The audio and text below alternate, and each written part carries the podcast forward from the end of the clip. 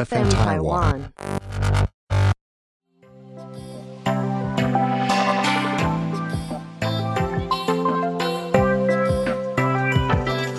What's up，各位兄弟姐妹，大家好，欢迎来到独生子的世界。今天是第三集，今天要来聊什么内容呢？今天主要就是把上次分享的六点钟后面四点没有讲完的讲完。上一集呢，我们有提到的前两点是什么？就是开心很重要，要找到你的热情。第二点就是勇敢的去追你的梦。OK，那第三点呢，我们今天要来聊的就是。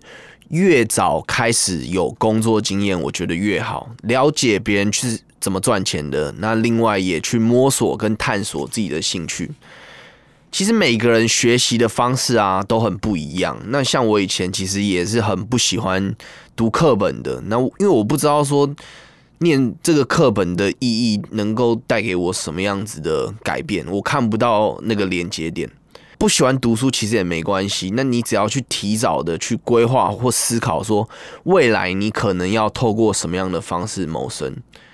其实，在大学以前呢，我最多就是只有担任过兼职的家教，因为那时候的想法其实很肤浅，会觉得说好像也没有特别缺钱，那也不需要去做这些事情这样子。那大学就嗯也没有特别多的想法。其实蛮屌丝的啦，就是都不会特别去为自己的人生着想。直到我大三的时候才开始，诶，因为朋友的关系而接触到婚礼音控，这也是一个蛮特别的经验。就是我六日的时候要去。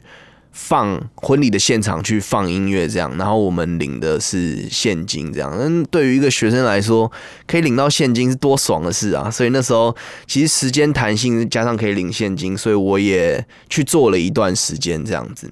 然后一直到大学快毕业之前，我才那时候才开始有一点担心，就想说啊，完了，我好像要出社会，我不知道做什么工作。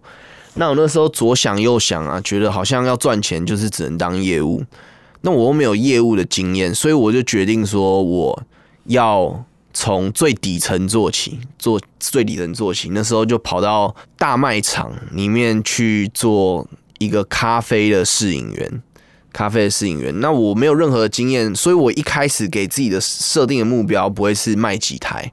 而是，比方说，我一天要跟多少人微笑，我一天要跟多少人打招呼，有多少人要来拿我的试喝，这样子，然后每天去设这些目标，有达成目，透过这些小目标有达成的时候，我会觉得更开心，所以我笑的时候呢，也会是更发自内心的笑。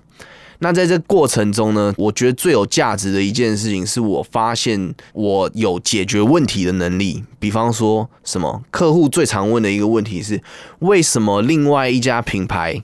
哦的咖啡机，它可以同时做浓缩 espresso，也可以同时做拿铁。但是我们的机器一样的价格，但是只能做 espresso 呢？对于客户来讲，他花一样的钱，他当然想要享受比较多的服务啊。那我一开始对于这样的问题也是非常的不知所措。但是我后来去想一想，在不攻击别的品牌的情况下，如何去提高你产品的优势？于是这时候我就想到说。呃，不好意思，那个姐姐，我跟你讲，就是今天你买这台机器啊，花你三千块，但是当因为它的机器本身功能复杂，比较容易。故障，那今天故障了，你送修，他又要再跟你收两千块，那你到底是送还是不送呢？所以，我们当初设计这台机器的时候，才思考说，把这个机器弄到最简单，让它的使用寿命跟能够延长这样子。诶，这样子的说法，其实很多的客户他是可以接受的。所以我后来的业绩其实也做得非常的不错。那没多久之后呢，我其实就直接被挖到另外一个品牌了。对，大概三四个月的时间吧，这也是我人生中一个蛮有趣，然后我觉得有学到东西的一个打工经验。这样子，普遍的家长呢，其实都会告诉小孩子，就是读好书啊，就会考好学校，然后进到好的大学呢，其实你就会找到好的工作，有了好的工作，你就会娶到好的老婆，然后这一切就好像他们讲的这么水到渠成。那我觉得其实这个事情呢，是华人社会最大的谬误，因为其实这些事情完全没有任何的连接点的，所有的事情都是需要透过学习的，而且如果真的像他们讲的那么顺的话，我们的离婚率就不会高达将近五十趴。然后我们的这个不结婚率呢，也或是说这个少子化的新生儿的出生率呢，也不会这么的低。那有些朋友呢，小时候其实也不知道说自己喜欢什么，然后就就很听话嘛，就很听话，然后就家长希望他们念书，他们就按照这样的方式一路呢，从可能小学念到研究所。但是后来，当他们出来出了社会找工作的时候，发现呢，现实跟期望是不一样的。或者说，他们其实根本对这个领域完全没有兴趣，但是因为前期投资了太多的时间，导致说他们有这么多的沉没成本的时候，他们也很难就是一走了之这样子。那这些人呢，他们照着长辈期许的方式长大，最后却发现说，现实没有像他们讲的这么容易，所以就变成他们在心态方面。的调试就非常需要别人的帮助，这样子。那在今天科技日新月异的时代啊，今天的新品下一拜它的优势可能就不在了。那你今天的商业模式放到明天，它也不见得能用。所以现在很多新创啊，或是企业老板看中的反而是你的执行力，还有你的应变能力。学历高也不一定他能够完全转换成职场上面的价值。好，所以我们为什么要聊这一点呢？就是我的建议，或者说我的这个希望啊，就是说大家能够早一点的去接触、去认识自己喜欢什么，或是知道至少知道说自己不喜欢什么嘛。那透过这样的方式，你越早开始，你你有更多比别人失败的机会，然后去寻找自己喜欢的东西。第四点，我们要来聊的就是快乐呢，是来自自我突破；痛苦是来自你没有选择。你的工作烂透了，薪资少，然后你又嫌工时长长，但是你又不敢离开，为什么？因为你不知道你下一份工作做什么，然后也不知道薪资的待遇会不会比现在好。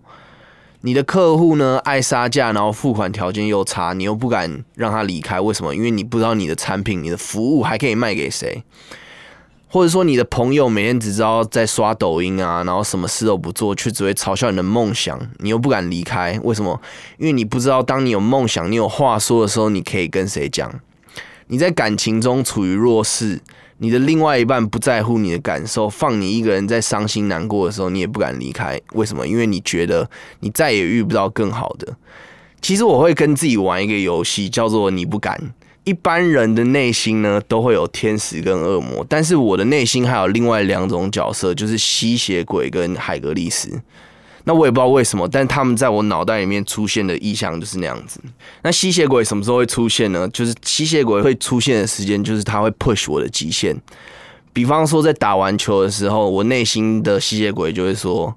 你不敢再去健身房吧？这时候我内心的海格力斯就会跳出来说：“来啊，绝对敢！”然后我就莫名其妙又去健身房半个小时。又或者说我遇到挫折想要放弃的时候，吸血鬼会出来说：“你不敢撑下去吧？”这时候海格力斯又会跳出来，他其实就是我内心里面一个非常正能量跟正向的声音。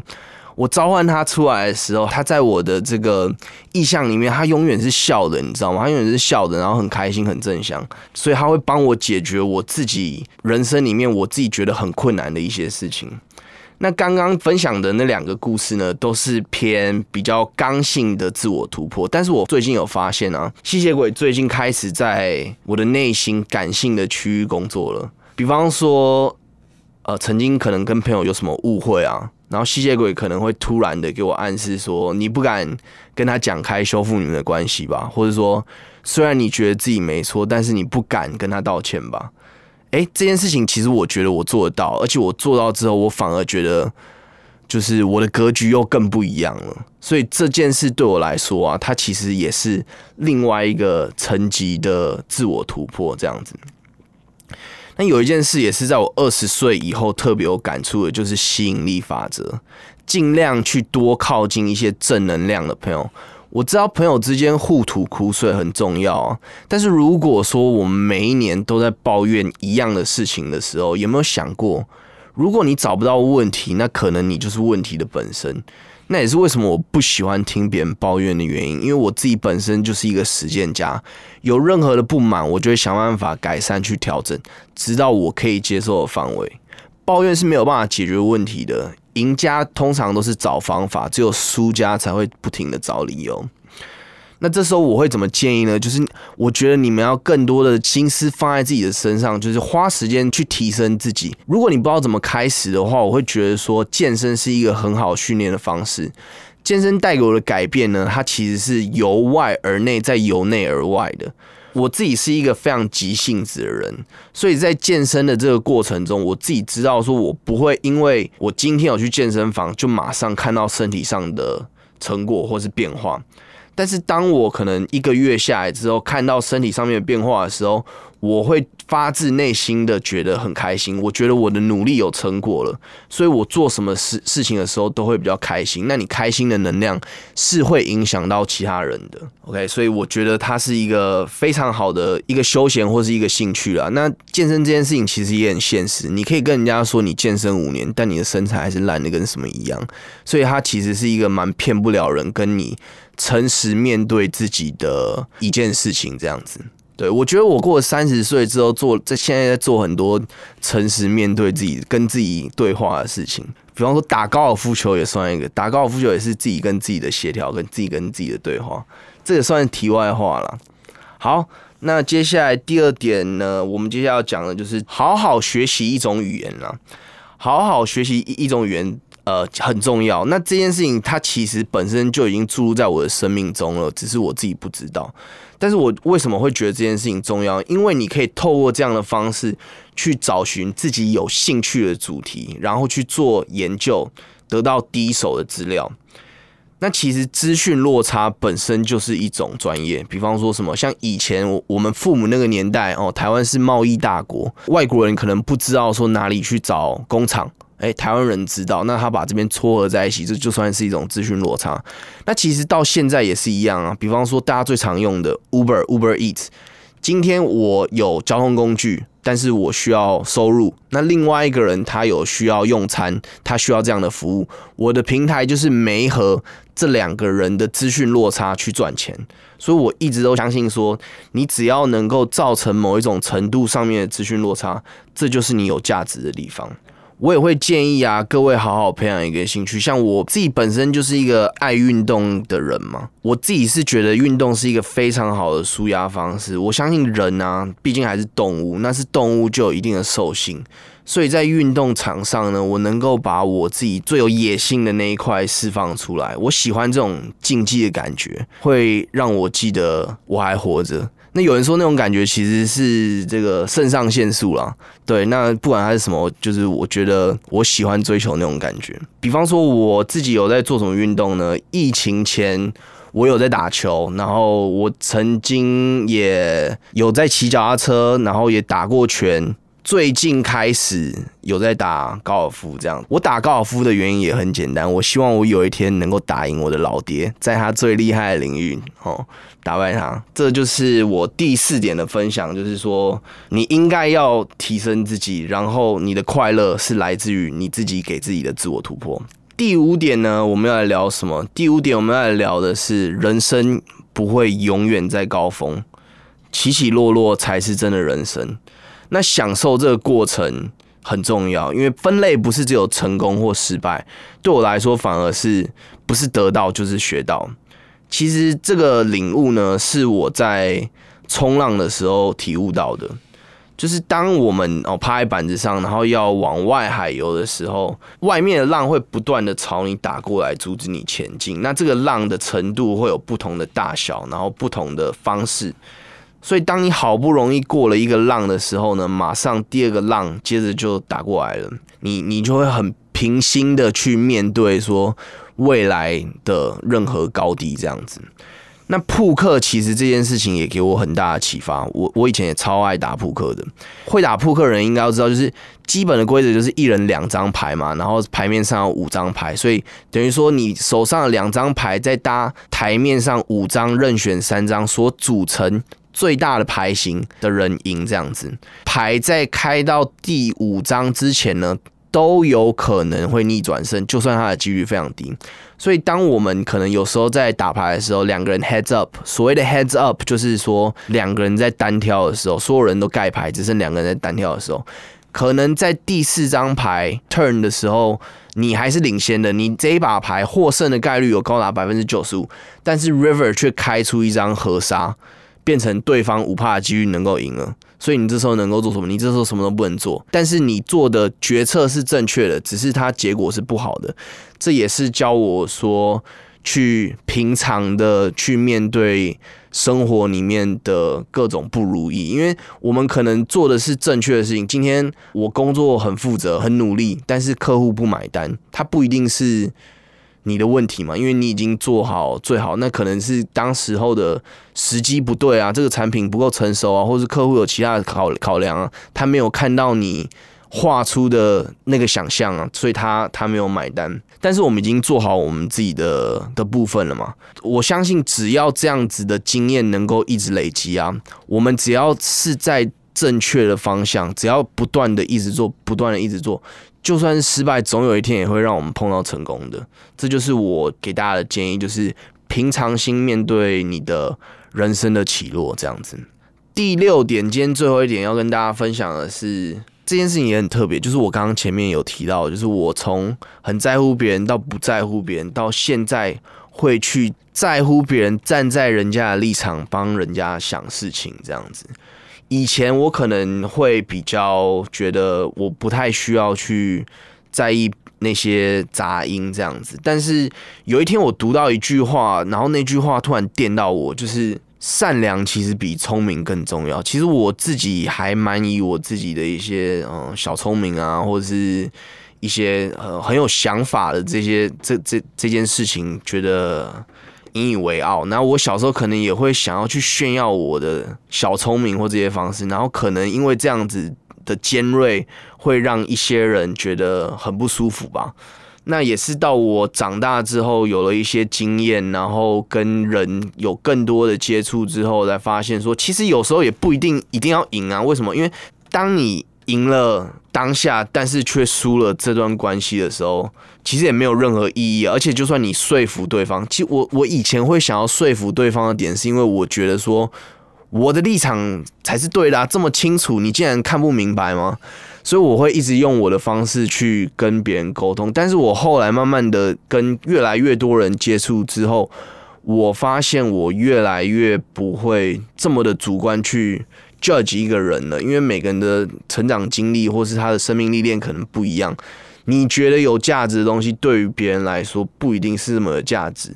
也因为我这样退一步的去思考，我觉得我能够更能去，有时候更能够站在别人的立场想，然后或是体会人家当下的想法。或许这些想法在我内化之后，也可以带来一些不同的体验。这样子，所以不一定所有东西都要吵到赢，然后也不一定要所有东西要讲到对方幸福。后来我才知道，很多时候啊，你为了要赢当下，或是争一口气，然后之后搞得，嗯，可能会输了一段关系，或是很可惜。那我觉得其实这样是没有必要的。好啦，两集的内容终于分享完。我认为我三十岁回顾二十岁到三十岁可以做得更好，或是觉得很重要的价值分享给大家。那如果今天听我的 podcast 的人，你是呃比较小的，可能是高中生，可能是大学生，那我希望说你们可以拿我的经验当成你们未来在呃人生抉择上面遇到困难时候的一个参考。那如果你今天是跟我一样年纪的人，那我也希望说你们能够诚实的面对自己。如果说你们还要想做的事，现在没做会后悔的事，那我觉得其实你们什么都不用想了，就直接开始吧。那如果你今天听完我的节目呢，有什么想法想要一起讨论，也都欢迎到 Apple Podcast 底下留言让我知道。那我们的这个 Podcast 其实会在每每一个平台去做上传，然后之后也会有社群媒体，然后所有新的资讯呢都会在社群媒体上面更新。最后呢，我希望大家能够开心做自己，然后找到人生中的快乐。我是 Frank，今天节目就到这里结束啦，Peace。